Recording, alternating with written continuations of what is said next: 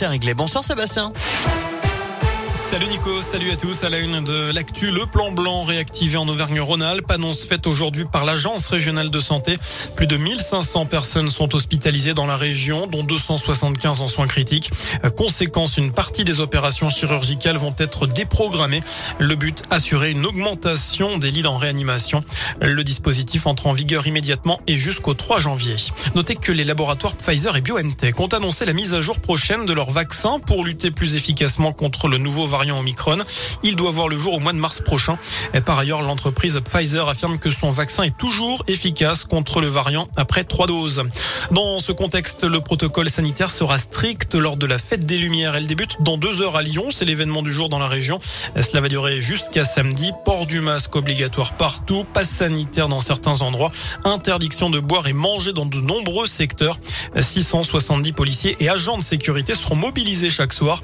Transport, stationnement programme, illumination, tout est sur radioscoop.com et sur votre application Radioscoop. À suivre aussi notre émission spéciale Fête des Lumières à partir de 18h sur notre antenne.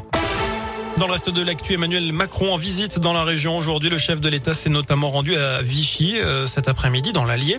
Emmanuel Macron qui a mis en garde ce matin contre toute manipulation de l'histoire en référence au passé de la ville qui a abrité le gouvernement collaborationniste du maréchal Pétain. C'était pendant la Seconde Guerre mondiale. Le maire de la ville, Frédéric Aguilera, demande plusieurs années, depuis plusieurs années, euh, que cette appellation de régime de Vichy disparaisse. Cette histoire, nous l'avons vécue. Elle est écrite par les historiennes et historiens. Gardons-nous de la manipuler, l'agiter, de la revoir. Voilà ce qu'a dit le président après les propos d'Éric Zemmour qui affirmait que le maréchal Pétain avait sauvé des juifs français. Il est à l'origine du drame sur la 89 lundi dans la Loire. Un chauffeur de 37 ans doit être présenté au parquet en cette fin de journée pour homicide involontaire. Avant-hier, avec son camion, il avait traversé la glissière de sécurité centrale avant de percuter une voiture à Saint-Julien-d'Aude. C'est dans la Loire. Un couple de septuagénaires originaires du Puy-de-Dôme n'avait pas survécu. Les gendarmes vérifient notamment la conformité du camion et de son D'après les premiers éléments, un pneu aurait éclaté, rendant incontrôlable le poids lourd et sa remorque.